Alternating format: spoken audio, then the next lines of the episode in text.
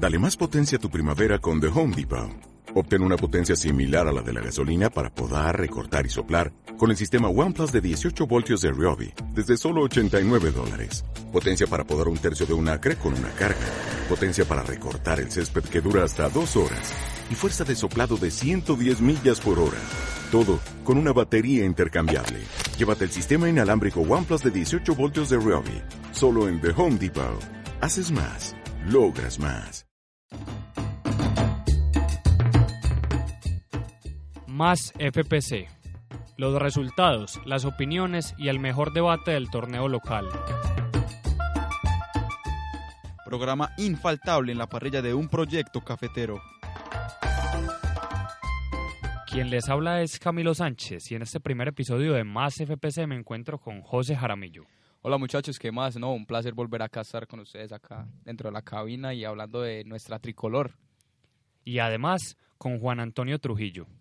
Eh, bueno, buenos días muchachos, sí, todavía días. Eh, sí, como dice José, un gustazo volver a hablar de fútbol y pues ya estamos próximos a que juegue nuestra amada selección y bueno, hablar un poquito de ella.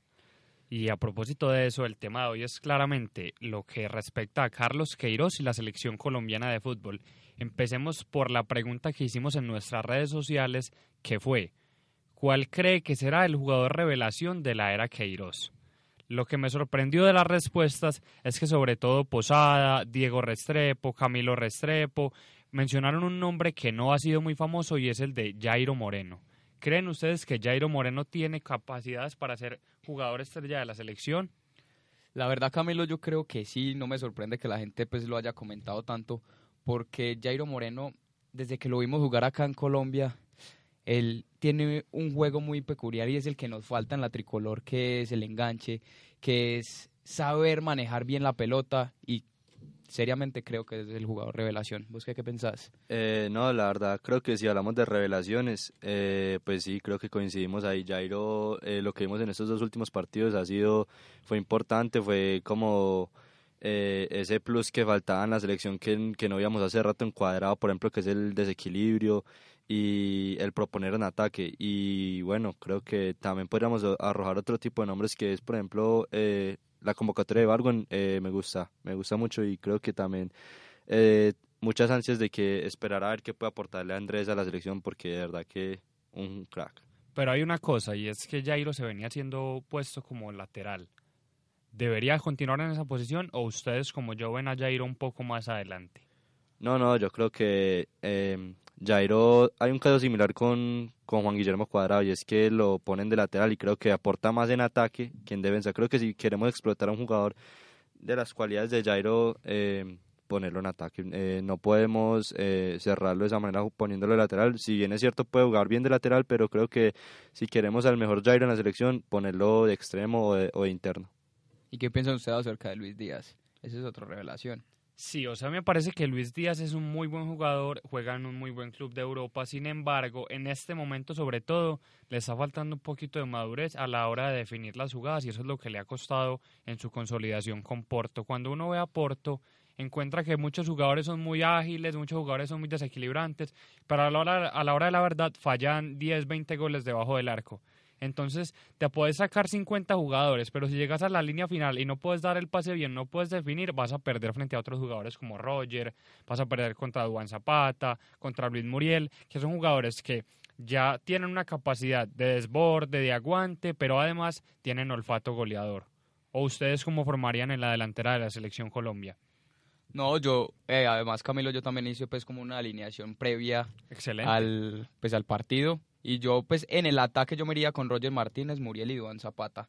No dudaría de otra. Sí, creo que en este momento con la convocatoria como está e incluso con la inclusión de Falcao en un futuro, creo que esa sería la delantera también de mi equipo. Sí, eh, coincidimos los tres e incluso nuestros demás compañeros cuando hicimos hace un tiempo las formaciones que pondríamos idóneas con la convocatoria que esperaríamos todos y serían Duan, eh, Muriel y Roger y no dudamos nada con eso y independientemente de la convocatoria o no de Falcao, yo tampoco pondría a Falcao titular en este momento. No veo por qué estaría por encima eh, de Duan del Toro.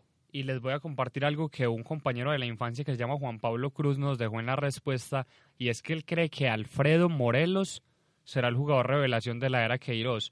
Es un, un tiro un poco sorpresivo porque a pesar de que Morelos ha hecho cosas buenas con el Rangers, sabemos que es figura y goleador, no es lo mismo con la selección, o al menos no ha tenido actuaciones tan destacadas. ¿Ven a Morelos como un jugador importante en la próxima eliminatoria y Copa América? Yo la verdad no lo veo jugando en esta, en esta fase.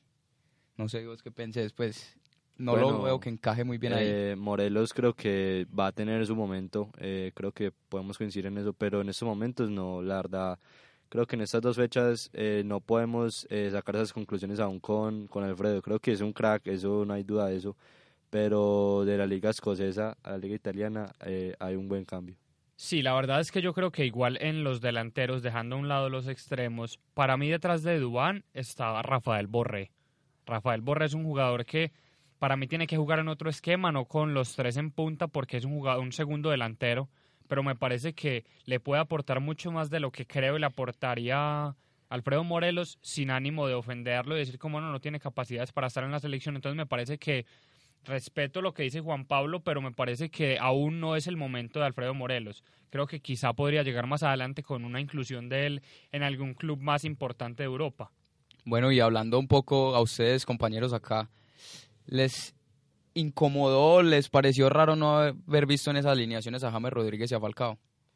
Bueno, creo que eh, ya hablando de eso, creo que el periodismo colombiano y en general, creo que es un poco, como, como diríamos coloquialmente, vende humo. Creo que James y Falcao no está tranquilamente, en mi opinión, bien que no los hayan convocado. Los dos están ganando un, puesto en estos momentos con sus clubes. Creo que eh, esos partidos preparatorios, como dice su nombre, son preparatorios para jugadores que no han venido teniendo minutos en la selección y que vayan cogiendo ritmo. Creo que James y Falcao ya sabemos que le pueden aportar a la selección y, y en eliminatorias y no pueden faltar esos dos. Bueno, estoy muy de acuerdo porque la verdad los que hemos jugado fútbol sabemos que cuando el equipo apenas está empezando en la pretemporada es donde llega la gente a probarse, donde llegan los jugadores nuevos.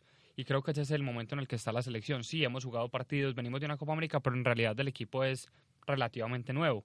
Se han jugado apenas 10 partidos, entonces si este no es el momento para que los que ya conocemos se tomen un descanso y llamemos gente que aún no conocemos y nos pueda aportar, entonces ¿cuándo es? Por eso es que me parecía que en los programas de debate del fútbol colombiano se estaba formando como mucho melodrama con este tema sin fundamento. Y a propósito de eso, vamos a escuchar lo que dijo Carlos Queiroz sobre las supuestas declaraciones y polémicas con el caso James Rodríguez. A mí nunca, con la humildad que tengo como líder, nunca me canso de hablar con mi cuerpo técnico Nunca me canso de hablar con, con jugadores, nunca me canso de hablar con los médicos, porque el equipo nacional de Colombia es mucho mayor que yo. Entonces, con la humildad de escuchar todos, es cuando yo estoy más listo, más bien preparado para tomar las mejores decisiones para el equipo de Colombia. Y mirei que alguien ha dicho que incluindo que James ha pedido para não estar aqui. Isso não é verdade. Isso nunca em minha vida me passou um jogador pedir para não estar. Isso nem sabia se era possível. É uma coisa. Então, é, com, eu me perdone se não tenho respostas é, especulativas, bombásticas, é, de falar de que seja, de confrontações ou conflitos ou que seja. A mí me parece que Carlos Queiroz es un técnico sereno, inteligente, porque aquí la opinión pública muchas veces lo ha cargado. Cuando uno revisa las redes sociales encuentra comentarios como, y cito, Carlos Queiroz no es técnico para nuestra selección colombiana. Y yo les hago la pregunta, ¿qué ha ganado Colombia como para ser tan prepotente en tema de elección de técnicos?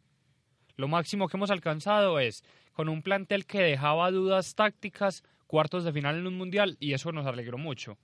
Terminamos en octavos, que también fue un buen resultado por el rival con el que perdimos, pero ¿por qué no arriesgarnos a una nueva idea, a ser un poquito más defensivos, más ordenados tácticamente? ¿Por qué les choca tanto? Bueno, Camilo, no, y, y yo creo que, que le está apostando a lo juvenil. Al fin y al cabo, ellos en un futuro son los que nos van a representar. Y, y vemos un ejemplo muy claro que es la selección alemana, que ellos siempre mantienen su misma línea de jugadores y los van cultivando y los van llevando.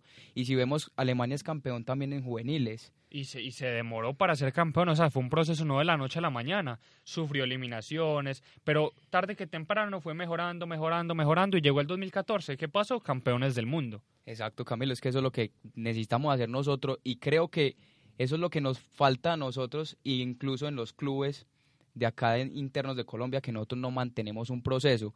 Y ese proceso es el que nos puede llevar a la victoria. Puede que tarde uno, dos, tres años pero vamos a ver frutos. Cuando lleguemos a los tres años ahí es cuando vamos a ganar todo. Muchachos, sí y además con respecto a eso por eso es que Colombia en general no tiene un nivel eh, eh, a nivel de Brasil, Argentina en cuanto a clubes eh, excelente. Precisamente por ese por ese cambio generacional que no que no dejamos que, que no dejemos que sea eh, por eso es que somos campeones de Libertadores cada 20 años. Y yo la verdad creo, Juan, que en realidad somos un poco inferiores porque nos hemos acostumbrado a ser un país que vende y no que mantiene a sus jugadores clave. El jugador bueno acá dura un semestre, si mucho durará dos y ya está viajando. En cambio, por ejemplo, miremos el caso de Flamengo, que no es el tema que nos concierne en este podcast, pero Flamengo tiene jugadores que trajo del fútbol europeo. O sea, Flamengo en vez de exportar, ha importado jugadores y miremos dónde está. Está en las semifinales del continente. Probablemente vaya a una final. Entonces creo que el tema está ahí, en crear un poco más de conciencia y en entender que se puede formar una base sin empezar a exportar todo lo bueno que tenga un club. Aquí de pronto nos gusta mucho la plata y por eso lo hacemos. Porque si no fuera así, pues mantendríamos el buen jugador, le pagaríamos bien, pero no, vemos la millonada y de una queremos agarrarla. No, Camilo, y también las críticas, eso destruye un jugador en segundos. Acá no podemos ver que un jugador juega mal un solo partido porque ya lo estamos insultando, ya le decimos, no, ese man no juega, no, ese man ya no, no pertenece a la selección. Y yo creo que eso es lo que hace que un jugador también anímicamente se bajone y se le vea en el juego.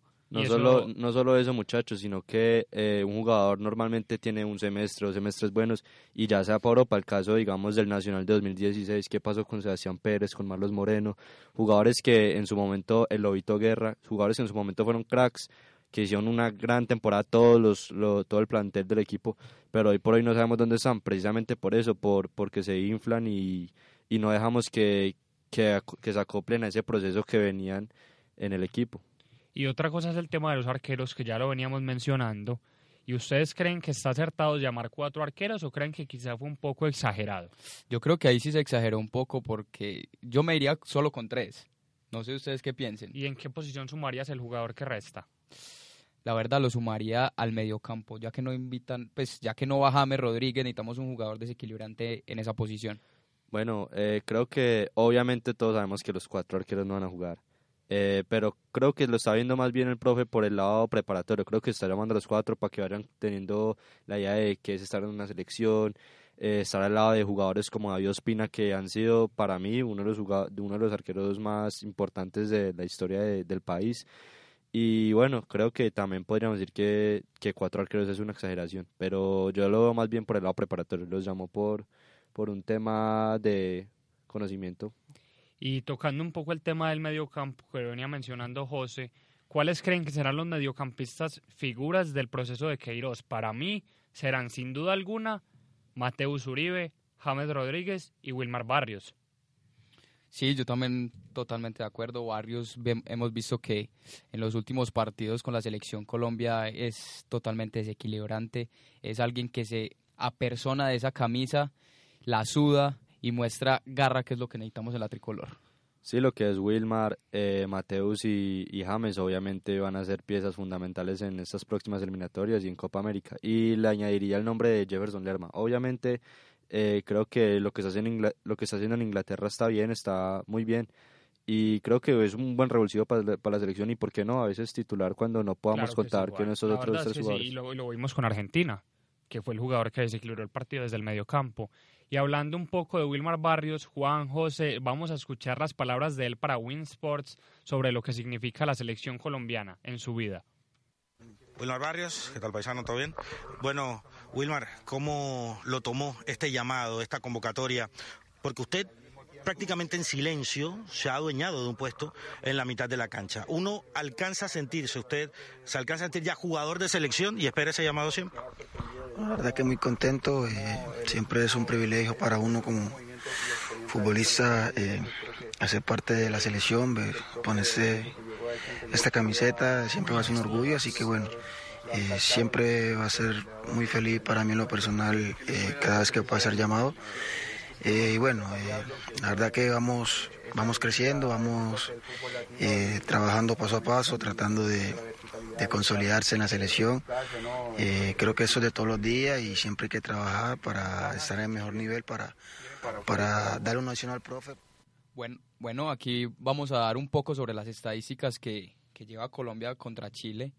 Eh, resulta que ellos han jugado 28 partidos, de los cuales Colombia ha ganado 7, empatado 9 y ha perdido 12 partidos. ¿A ustedes qué piensan de estas estadísticas? La verdad es que me parece que el clásico pues, con Chile se ha convertido como en un clásico. Recordamos mucho el gol de James Rodríguez de tiro libre, los partidos en eliminatoria, el 3-3. Es que tienen muchos partidos interesantes que han sumado como para que la rivalidad sea, creciente y no solamente para un lado, para Colombia, sino también para Chile, que ya nos eliminó de una Copa América. O sea, es un partido que tiene como un condimento especial por el rival, es más o menos como cuando nos enfrentamos con Venezuela que sabemos que pues no es el superclásico por las potencias, pero son partidos que generan como una emoción y en realidad aunque sea un amistoso, podemos entender que será un partido entretenido, bueno, bien jugado.